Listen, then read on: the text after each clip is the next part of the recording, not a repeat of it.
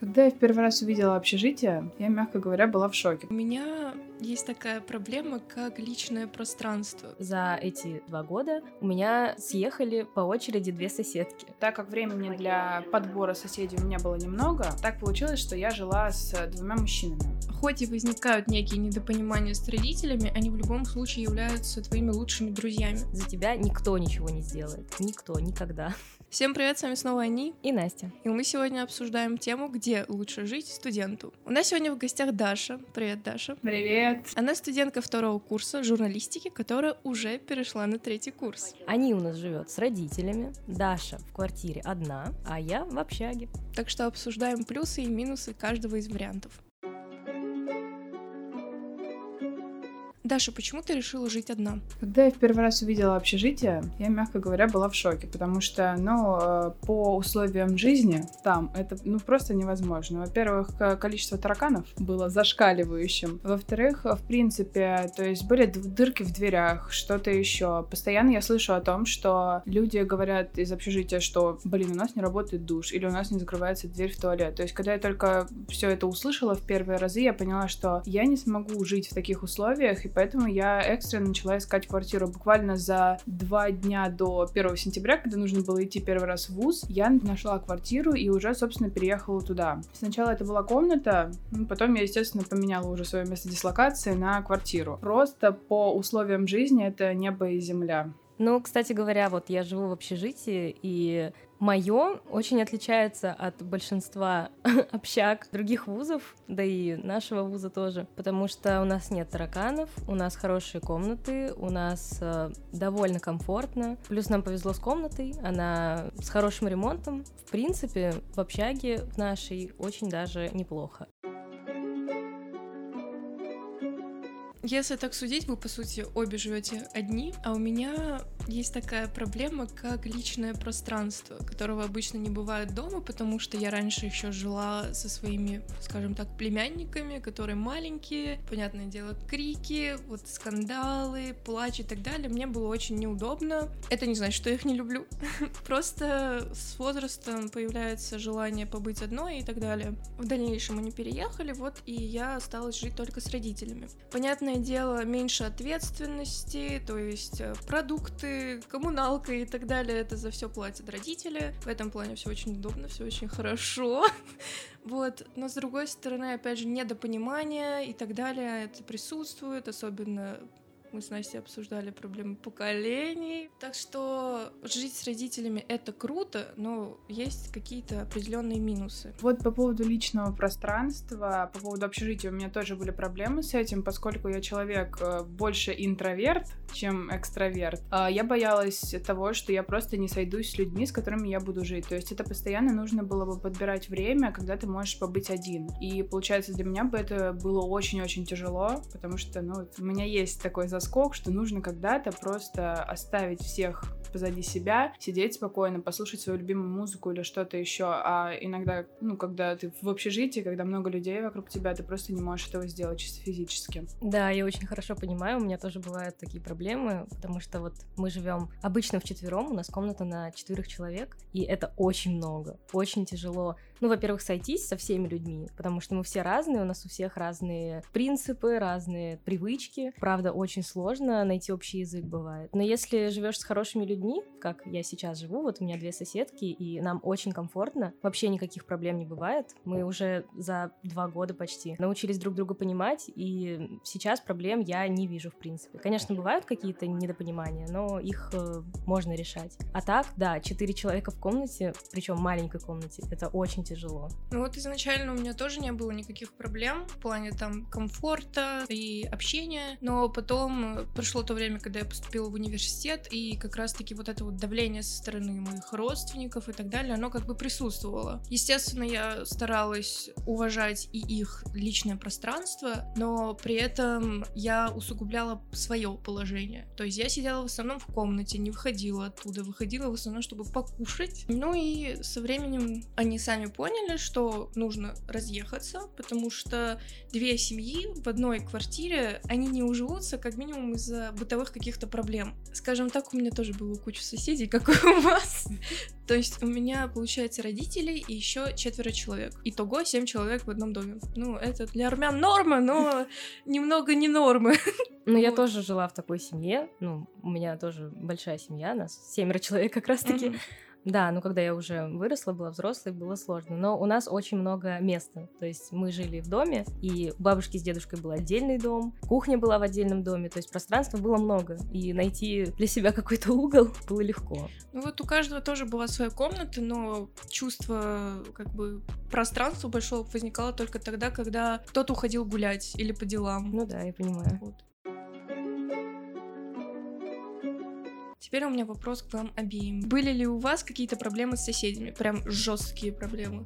Первое время, получается, когда я только начала снимать жилье, первый раз это была комната. То есть помимо того, что моя комната была, рядом было еще две комнаты, в которых жили мои соседи. То есть э, так как времени для подбора соседей у меня было немного, так получилось, что я жила с двумя мужчинами. В одной комнате, получается, жил один мужчина, в другой комнате другой, и посередине, собственно, жила я. Кухня у нас была общая, санузлы у нас были раздельные. И получилось так, что первое время все было хорошо, поскольку я большую часть времени была на учебе, эти ребята работали, как бы, а когда мы встречались, мы перекидывались парой-тройкой слов и как бы уходили в себе в комнаты и не беспокоили друг друга. Но потом все это начало усугубляться, поскольку м, сожители мои поменялись, заселился другой молодой человек, который, собственно, вел себя не очень хорошо. То есть он употреблял алкоголь практически каждый день, и, естественно, это доставляло мне неудобства. И после одной вот такой стычки, когда я уже не могла терпеть, я решила, что мне срочно нужно переезжать. И вот это была основная моя проблема, что как бы рядом живет неадекватный человек, с которым, ну, невозможно никак найти общий язык, и невозможно никак с этим смириться. Это постоянно какие-то глупые подколы, какие-то шутки, ну, неподходящие для человека возраста 30 лет, извините меня. И как бы из-за этого я поняла, что больше комнату с какими-то такими соседями соседями я снимать, в принципе, не хочу. Лучше я буду снимать дороже, но я буду жить одна, и я буду знать, что мне можно сделать, что мне нельзя сделать, что не будет никаких упреков э, по типу, почему ты готовишь кушать 12 часов ночи. Что я есть хочу, почему я не могу приготовить покушать 12 часов ночи. Вот, это основная проблема была. Больше проблем таких особо не было, потому что я довольно спокойный жилец и никому особо не мешаю, поэтому дальше уже все было хорошо.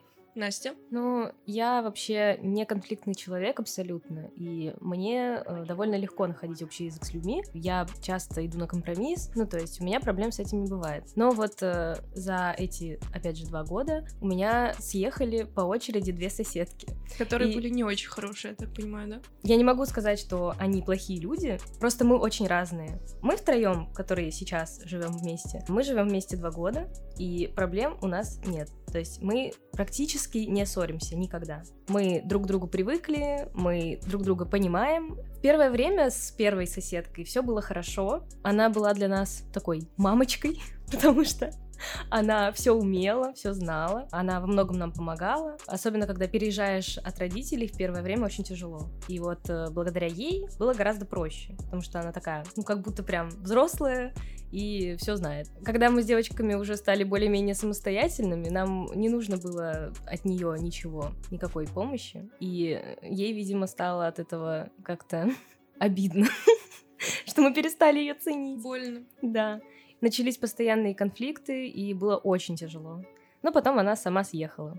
Ей, видимо, с нами не понравилось. Другая соседка, она, в принципе, очень, ну, скажем, она другая во всем с ней было тоже очень тяжело. Мы ее не понимали. В общем, да, э, от соседей зависит почти все. Если у вас хорошие соседи, но комната с тараканами, то жить проще, чем если у вас отличная комната, но соседи... Мягко говоря, не очень. Да. На самом деле я тоже согласна с этим, хоть и не жила ни разу с чужим, скажем так, человеком. А у тебя не было мыслей, что ты хочешь жить одна? Была мысль. Я уже второй день как бы одна дома, потому что родители уехали на дачу.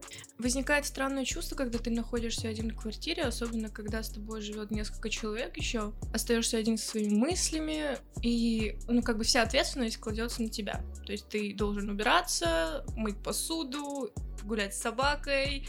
Ну, я привыкла к этому плюс-минус, но конкретно вот это вот давление, скажем так, когда ты один, вроде никто не должен приехать, Но это странно для меня. Я еще к этому не привыкла, но в дальнейшем, понятное дело, может быть, буду жить одна или с кем-то. Мысли, естественно, были, то есть э, в основном эти мысли были, когда со мной жили как раз-таки там брат и так далее. Но сейчас нету такого. Скажем так, в основном такая мысль иногда возникает, когда какие-то недопонимания с родителями. Но это норма, потому что такой возраст, появляются свои понятия, там мировоззрение меняется, оно не сов... Ну, взрослый становится. Да, оно не совпадает с родителями, потому что у них совсем другое, тем более нация такая. Я выросла в России, они выросли в Армении, но это разные вещи абсолютно. Но так все норм, все хорошо.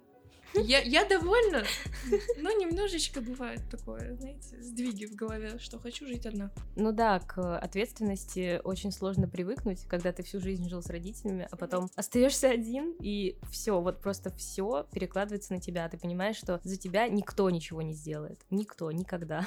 И это очень трудно. Когда приезжаешь потом домой, такое приятное чувство, что за тебя все делают, ты такой, о да, я снова ребенок. По поводу вот этого ответственности и прочего, когда я переехала уже в свою квартиру, когда я стала жить одна, так получилось, что я первое время не осознавала, что как бы за меня ничего никто не сделает, и что ту же самую гору посуды в раковине нужно убирать самой. Но это было так приятно, потому что на самом деле, когда я жила с родителями, я не спешила домой. То есть после школы там я хотела где-то погулять, потусоваться, лишь бы не идти домой, потому что, ну, у меня есть как бы маленькая сестренка, которая тоже требует внимания. Естественно, если родителей нет дома, как бы вся ответственность за нее нее ложится на тебя. И поэтому я домой как-то не очень спешила на самом-то деле. Когда у меня появилось вот это вот собственное жилье, где я могу свободно расслабиться, отдохнуть, где никто не будет говорить там, что тебе нужно сделать вот это, или почему ты не садишься делать свои уроки, ты, получается, стараешься быстрее вернуться домой. Ты стараешься как бы держать вот это свое место, где ты можешь отдохнуть в таком порядке, чтобы ты приходил, и у тебя вот это вот такое чувство умиротворения появлялось в твоей твоей голове, что все, я сейчас лягу, у меня все чисто, и я такая молодец, и я уже дома. И вот это вот, э, как бы, это такое приятное чувство, я думаю, когда, ну, вот вы там съедете на свою квартиру, вы тоже это почувствуете. Но самая большая проблема — это, да, действительно научиться ответственности и пережить вот этот э, процесс сепарирования или сепарации, как правильно, от родителей, потому что это тоже очень-очень тяжелый процесс, и я его до сих пор переживаю. То есть мои родители до сих пор не могут осознать то, что я уже живу одна, и то, что я уже сама ответственная за свою жизнь и за свои какие-то действия. Интересный факт есть один, по крайней мере, из моей жизни. Когда меня что-то заставляют делать, в основном родители, Ты не хочешь я это не делать. хочу этого делать. Да. А когда я одна, и у меня возникает мысль, ну блин, надо убраться. Я иду и это делаю. Я только что хотела это сказать. На самом деле, раньше, когда я жила с родителями, я вообще не хотела абсолютно что-то делать. То, То есть самое. мне казалось, что это какой-то труд. Когда я начала вот жить в своей квартире, я такая, я так хочу хочу убраться. Это, наверное, старость. Взрослеем, становимся женщинами. Да. да, потому что, ну, правда, ты прям стараешься для того, чтобы у тебя в квартире все было максимально красиво и чисто. Ты там стараешься что-то переставить, что-то куда-то убрать, чтобы это находилось в максимальном порядке все. Да, я очень хорошо это понимаю, хотя я живу с другими людьми, ну то есть комната у меня не моя личная, но все равно же у меня есть какие-то места, личные мои, которые я тоже очень стараюсь э, держать в порядке всегда. И помыть посуду сразу же после того, как поел. Просто вот привычка уже. Потому что, ну, хочется жить в комфорте, в уюте в каком-то. Кстати, одна из э, главных проблем с соседками — это когда они не убирают за собой. И тебя это бесит. Да, и тебя это бесит, и ты не можешь их заставить, потому что, ну, как ты можешь им сказать об этом, но, по сути, ты не можешь на это повлиять никак. Ну, ты же не будешь за них убирать. Это может привести к конфронтации просто, да. и вы начинаете как бы уже немножечко так на грани конфликта. Да, вот ты терпишь, терпишь, а потом взрываешься, и начинается конфликт какой-то. Вот это, наверное, главная проблема, когда ты живешь не один. Ну вот. давайте по факту, как бы есть еще и такие дни, когда тебе вообще не хочется ничего делать. Да, конечно. И ты просто ложишься и такой, да ладно, господи, ну постоит эта посуда еще один денечек, ничего страшного не произойдет. И это такой кайф, потому что, ну, когда я жила с родителями, у меня такой привольности не было. Убери посуду. Мгм. Быстро, прямо сейчас, иначе все. А сейчас, получается, я знаю, что меня за это никто не наругает, и как бы, что я могу сделать это попозже, пока это не доставляет мне неудобств, я могу это как бы оставить и ничего с этим не делать. Сделать завтра, например, или послезавтра. Ну вот у меня ничего не поменялось. Как было, что я оставлю посуду и скажу, что я вот помою через 15 минут, потом прихожу на кухню, вижу, мама моет посуду. А И потом... тебе стыдно. Да мне не то чтобы стыдно, я говорила, что вот я помою, я-то помыла бы, если бы она не пришла и сама это не сделала. У меня просто мама очень любит чистоту, прям чересчур сильно любит чистоту, и в этом плане мы с ней не совпадаем характерами, очень тяжело. Вот, и особенно, когда она делает что-то, а потом я прихожу, она говорит, ну вот ты это не сделала, я сделала, ну ты плохая. Вот, в этом плане, конечно, хочется немножечко свободы, но иногда договариваемся, да. Когда я жила с родителями, у меня тоже так было. У меня особенно бабушка любит чистоту. И вот так как мы жили с бабушкой, с дедушкой, меня постоянно ругали, там, что я одежду положила не туда, куда надо было. Даже когда я уже взрослой была. Ну, то есть там 10-11 класс, все равно вот это было. Заходит ко мне в комнату и начинается. Вот что-то не убрала за собой. Но мне кажется, что когда я буду взрослой, когда у меня будут дети, я тоже буду их за это ругать. Понятное дело. Я просто говорила, что это творческий беспорядок. Да, да. Но это сейчас ты так говоришь. Любимая отмазка. мыслят в хаосе, ну как Ну, бы. С возрастом возникает понимание, что нужно жить в чистоте, чтобы все было хорошо. И особенно меня раздражает, когда я прихожу к себе в комнату, и какая-то вещь лежит не на том месте, потому что мама решила, что должно быть по-другому. Да. А теперь понимаешь, в чем еще проблема? Я жила в одной комнате со своей сестренкой. Просто так как у нас по жилплощади было так, что у нас есть зал, у нас есть кухня и есть две комнаты. Одна родительская и одна, естественно, наша. И когда вот начало возникать то, что сестренка хочет порисовать, а мне там нужно что-то сделать за столом, то есть нам просто не хватает места банально. И из-за этого очень часто я была такой раздражительности очень сильной, поскольку я понимала, что ей тоже нужно уступить, но как будто бы мои-то дела важнее, чем ее рисование. И вот это очень часто приводило к нашим конфликтам именно с сестренкой, потому что мы не могли разделить для себя территорию и показать, что вот это мое, а это твое. Значит, ты вот сидишь сейчас здесь, или мы потом там меняемся как-то. И это было действительно сложно. Учитывая, что опять-таки у нас довольно-таки большая разница, мы не могли часто договориться о том, кто где сидит, кто что делает. И, естественно, так как у меня сестренка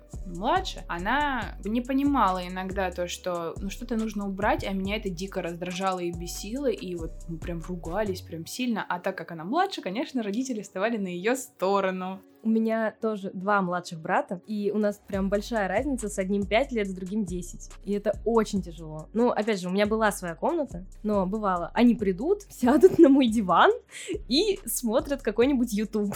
А я в этот момент там чем-то занимаюсь. Влад А4. Да, да, да. Меня это тоже очень сильно раздражало. Я пыталась их выгнать, они орали, что не хотят уходить. И вот это постоянно, это было очень тяжело. Или я захожу в комнату, мне надо срочно что-то сделать, кто-нибудь из них сидит за моим столом, что-то там делает. Ну, конечно, мы договаривались, ну, особенно когда я уже стала взрослой и начала понимать, что нужно уступать людям, особенно младшим братьям. Вот, но когда там я, мне было лет 14, они меня бесили очень сильно. Вот у меня разница с племянниками, с которыми я жила, получается 10 и 15. О, это вообще ужас. Вот, было тяжело, очень тяжело. Особенно, когда ты не можешь нормально ему объяснить, что Да. вот, родной, нельзя заходить в комнату, когда ты захочешь. Особенно прыгать на кровати, на котором стоит ноутбук, который стоит больше, чем моя почка. Но это немножечко выбешивает, конечно, но сейчас они подросли чуть-чуть и слушаются меня. Ну, когда приходят гости, естественно. То есть моя комната — это такая зона, на которую считаем, что наклеена наклейка, что все, вход запрещен, туда нельзя, только старше 18 лет могут заходить.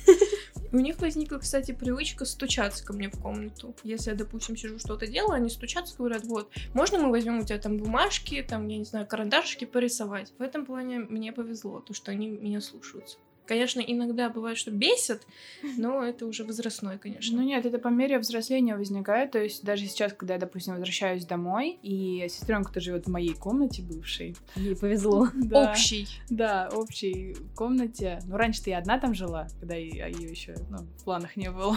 Вы знаете, что у меня возникло в голове? Мне кажется, если бы она сейчас была бы на пике подросткового возраста, вы бы там друг друга кусали бы каждый там день. был бы взрыв, потому что я довольно-таки сложный человек человек со сложным характером и с перепадами настроения, которые, ну вот зачастую я срываю свои эмоции на кого-то, и это очень грустно, и, ну как бы не хочется этого делать, но иногда просто нет выхода. И вот когда я сейчас возвращаюсь домой, она как бы уже в свои, сколько ей, 10 лет, она понимает, что, ну, нельзя так делать, допустим, что-то, когда я ей говорю, что, Василиса, ну, это неправильно, просто неправильно. Она уже понимает, то есть, если я чем-то занята, она подходит, спрашивает сначала, можно я тебя отвлеку или нет. Естественно, раньше, когда ей было 5-6 лет, это был просто взрыв, который, ну, я понимала, что мне нельзя срываться на ребенка, что это ребенок, правда. Но в то же время я понимала, что до нее не получается донести по-другому, если ты на нее не ругаешься.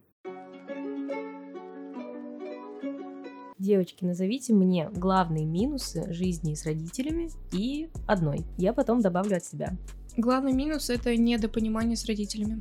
Главный минус э, в том, чтобы жить одной, это то, что тебе все проблемы необходимо решать самой. То есть, если ты живешь с родителями, либо ты живешь в общежитии, ты можешь, допустим, к коменданту обратиться. У нас уже раз четвертый текут трубы, и все это мне приходится решать самой. То есть, первый раз я вообще очень сильно испугалась, что я залью соседей, например, снизу или что-то еще. А здесь, получается, ну, ты можешь обратиться к родителям, сказать, блин, там трубы текут, давайте что-нибудь будем делать. Вот. И в первый раз это было прям дико страшно, я очень боялась, боялась звонить кому-то, потому что, ну, другие же люди, они как бы взрослые, они там больше понимают, чем я. Сейчас скажут, ой, да, отстанет от нас девочка. Тебе всего-то 20 лет?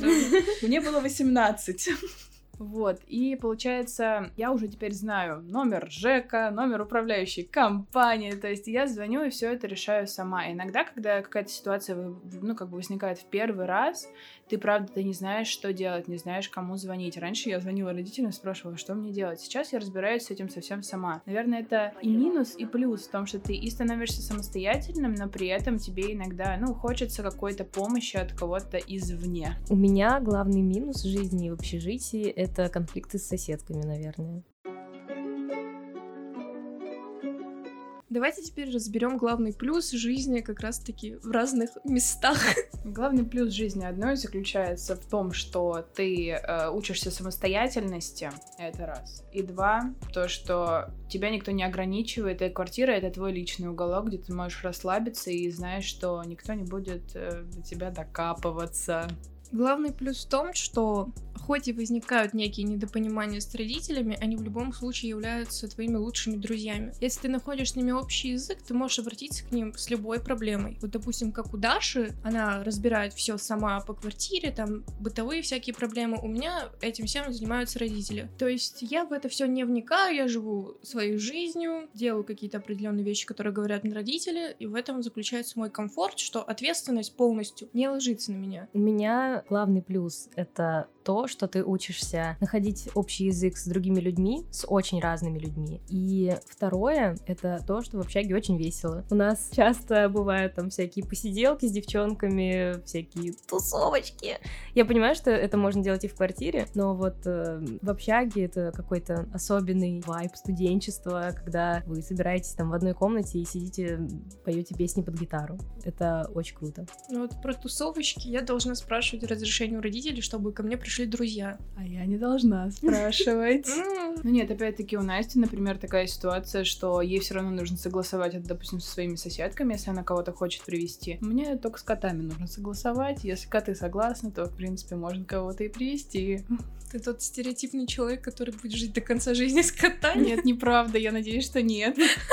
А, ну вот опять-таки, смотрите, я очень люблю домашних животных. Я как бы, когда я жила с родителями, мои родители категорически против того, чтобы какое-то животное, кошка, собака, хомяк, крыса, кто-то еще, чтобы они жили в квартире. То есть, если заводить какое-то животное, кошку или собаку, других они не рассматривали, то это нужно делать в частном доме. Сейчас у меня как бы есть два кота, я прекрасно с ними живу. Нет никаких посторонних запахов, как э, некоторые думают, что если ты заводишь, все, там в квартире будет неприятно пахнуть. Нет, этого нет, просто нужно ухаживать за животными и следить за ними постоянно, и тогда все будет хорошо. И согласовать с хозяином квартиры. А, я сразу искала проживала квартиру, где хозяин был не против того, что у меня будут животные, потому что у меня уже было животное на тот момент. Ну вот да, это было очень сложно, например, найти квартиру, где хозяин будет не против того, чтобы с тобой проживало какое-то животное. В основном из-за шерсти. Хотя я не понимаю, в чем прикол, потому что нужно просто убираться в квартире и все. Но он же не знает, будешь ты это делать или нет. Ну, тоже верно, да. Как бы здесь такой двусторонний Ну, можно вопрос. понять хозяина. Да. Ну вот э,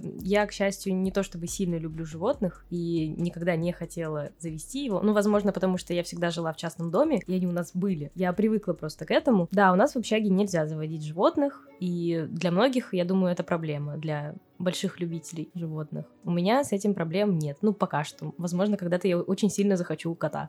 Или для тех, кто не может найти общий язык с людьми и ищет общение Да. с животными. Это неправда.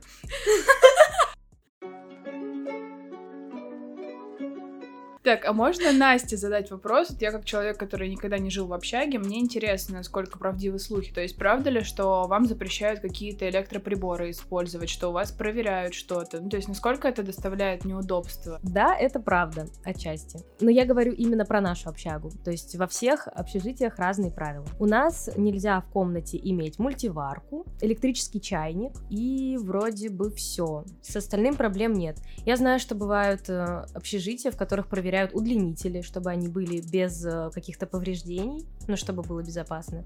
В каких-то общагах не разрешают даже фен. Я и про такое слышала. Ну, такого у нас нет, конечно, таких э, прям серьезных проблем с этим не возникает. Но вот эм, микроволновка, электрический чайник у нас общий на половину этажа. То есть у нас общая кухня, делится этаж на две части и две кухни. И на нашей кухне есть микроволновка и электрический чайник. Только там можно этим пользоваться. В комнате нельзя. Ну вот опять-таки получается, тебе в общежитии приходится на кухне находиться с несколькими людьми, допустим, если ты не очень контактный человек, тебе приходится подбирать время, когда ты можешь пойти готовить, чтобы ни с кем не пересечься, или чтобы банально приготовить, тебе нужно пройти какое-то расстояние, приготовить, потом нести это все в комнату, или как-то еще, там, может, где-то покушать на кухне. То есть для меня это создавало бы определенное неудобство, потому что я люблю вот одна в своем вот этом мирке под названием кухня, женском таком мирке.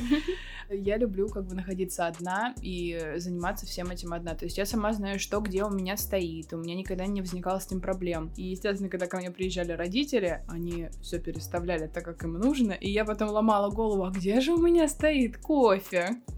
Да, это правда, очень сложно к этому привыкнуть особенно. Ты приходишь, а там плита какая-нибудь грязная, кто-то за собой не убрал. Вот это тоже, это очень неприятно бывает. Опять же, привыкаешь к этому. Мне кажется, очень тяжело брезгливым людям. Поэтому я и живу в квартире. Если бы я узнала, что какой-то человек, который мне неприятен внешне, моется в одном душе, где буду мыться я, ну, там все. Я бы не мылась год, честно. А у нас знаете, какой душ? У нас, ну, отдельно мужской, женский, понятно. Там перегородки есть, но нет дверей. Какой То есть, ужас. да. Ужасно. У нас 9 кабинок, и они не закрываются. И девять девушек Да, девять стоят девушек и моются. моются, Да, смотря да, друг да, на друга. да. Я бы я бы не согласна. Ну Ну, вот опять Я тоже так думала.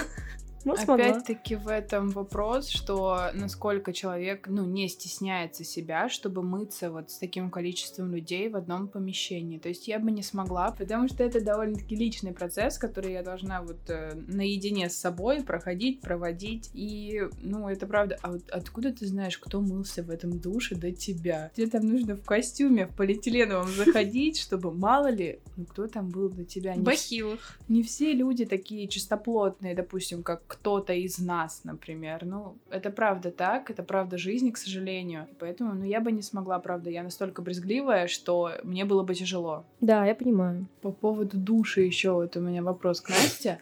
Я знаю, что какое-то время назад э, в общежитии отключали горячую воду. Моя знакомая, которая живет тоже в вашем общежитии, у нее отдельный душ в комнате в их. То есть, ну там погреть воду и помыться это не вопрос. А когда у вас общий душ с девятью кабинками без дверей, каким образом это происходит? Это же очень-очень тяжело и непонятно вообще, как это сделать. Мало того, что нам горячую воду отключили, у нас еще и душ закрыли. У нас не было помещения для того, чтобы помыться вообще. А что вы делали? Ну, я снимала снимала квартиру, чтобы помыться на день. Ну, можно было поехать к знакомым, например. Какой ужас. Она Это не ужасно. сообразила ко мне приехать. Я ей Да, потом я говорю, а что ты ко мне не приехала? А, да, точно, к тебе же нужно было приехать. Да, я забыла про это. Да, очень много проблем на самом деле, но это все компенсируется низкой ценой. Вот так. Поэтому люди, у которых нет денег, ну, им приходится оставаться в общежитии. Блин, как хорошо, что я трачу 18 тысяч в месяц на то, чтобы снять квартиру. Потому что банально, там, когда отключают отопление, когда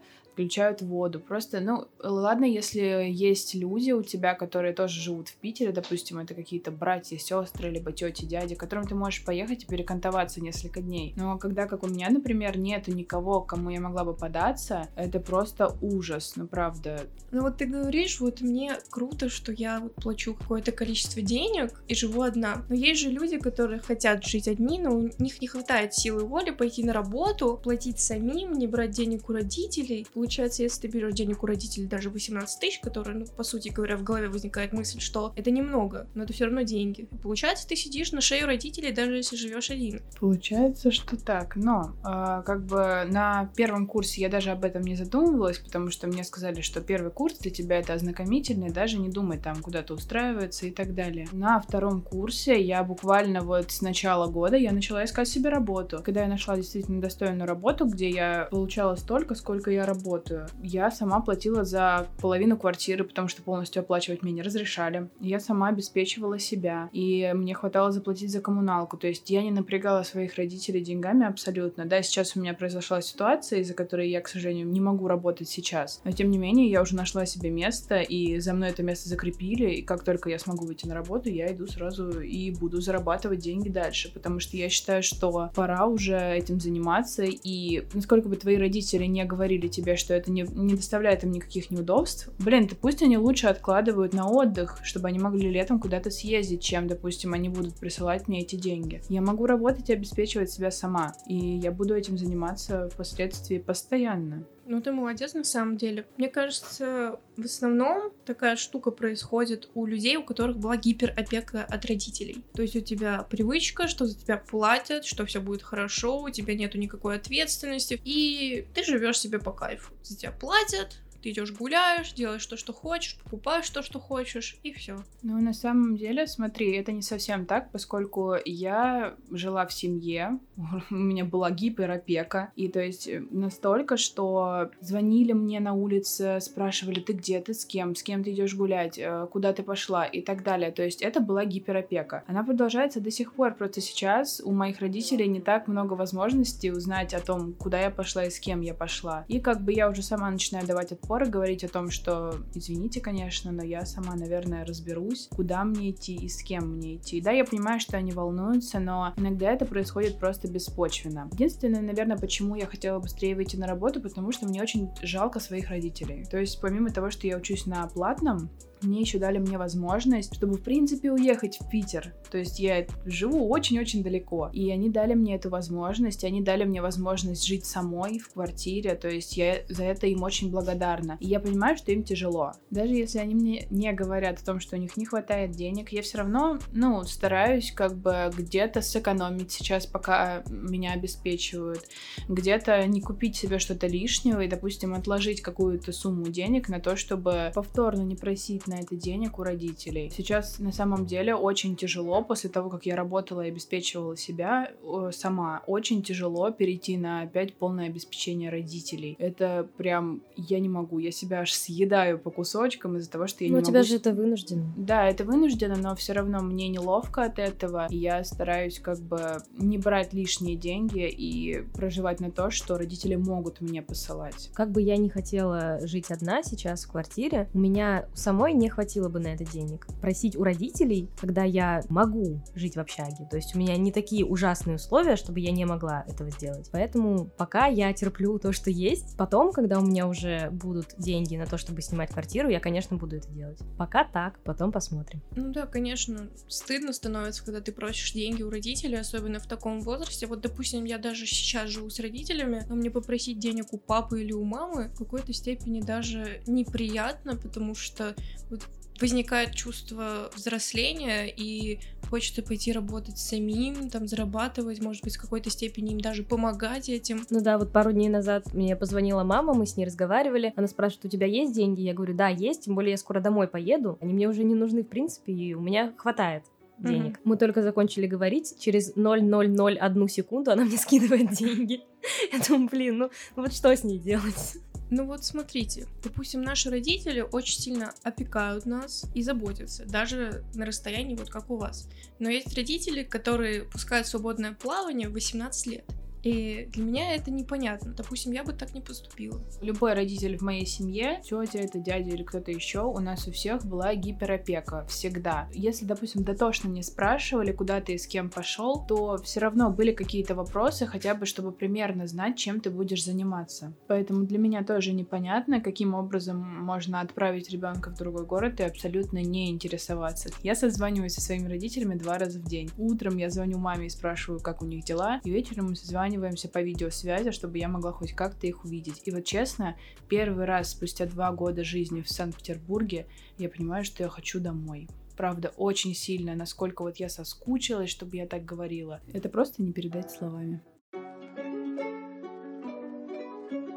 У нас сегодня в гостях была Даша. Спасибо, что пришла к нам. Спасибо большое. Спасибо, что позвали, девочки. Это очень актуальная на данный момент тема, потому что многие студенты приезжие, и, правда, перед ними встает вопрос, где жить, какие плюсы и минусы есть у разных видов жилья, так скажем, общежитие это или квартира, и поэтому хорошо, что мы эту тему осветили. Мы согласны с тобой. Ни один вариант не может быть идеальным для всех. То есть у всех своя жизнь, у всех свои привычки, принципы и так далее. И каждый выберет то, что ему более комфортно. И еще мы хотим тебя поблагодарить, потому что ты первая девочка у нас на подкасте. Это Ура! такой дебют. Спасибо. Буду ждать следующего приглашения. Хорошо. Я еще хотела вас поблагодарить отдельно за то, что у вас на подкастах царит такая ламповая атмосфера, где вы можете и посмеяться, и высказать действительно какое-то свое мнение. Вы ламповые девчонки, спасибо вам большое. Это очень круто. Как мило. Я сейчас заплачу. Не плачь, брат. Блин, это правда очень мило. Да, и приятно слышать. Получать такое после записи подкаста, это прям мотивация на самом да, деле да. работать дальше. Да, не передать словами, насколько клево, что у тебя есть знакомые, которые занимаются освещением каких-то очень интересных, актуальных тем. И вот когда я слушаю ваши подкасты, я такая, блин, это же реально клево, может мне заняться чем-то таким же. То есть э, вы действительно мотивируете ребят, и как бы у вас есть фанаты, даже фанаты у вас есть, это Даша я. Сычина. Да-да-да. Вы молодцы. Я горжусь вами, я очень рада, что вы учитесь вместе со мной и что я могу с вами общаться. У меня нет слов. Это не передать словами. У меня глаза на мокром месте из-за этого. Очень мило вообще. Не передать словами, насколько это круто. И так это было все. Опять же, Даша, спасибо тебе огромное за теплые слова, за то, что ты пришла, поучаствовала. Спасибо огромное, было очень весело и интересно. Еще раз спасибо, что позвали. Люблю вас. Чмоки-чмоки. Мы вас тоже очень сильно любим. И всем пока-пока. Пока. Кто не понял, это просто не передать слова. Да.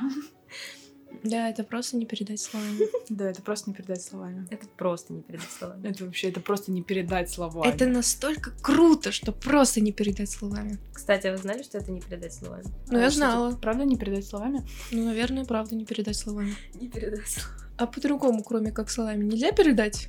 Нет, только словами можно передать. Это, это просто не передать, не передать словами, черт возьми. Ребята, напишите в комментариях, что не передать словами. Это не передать словами, ничего не понятно.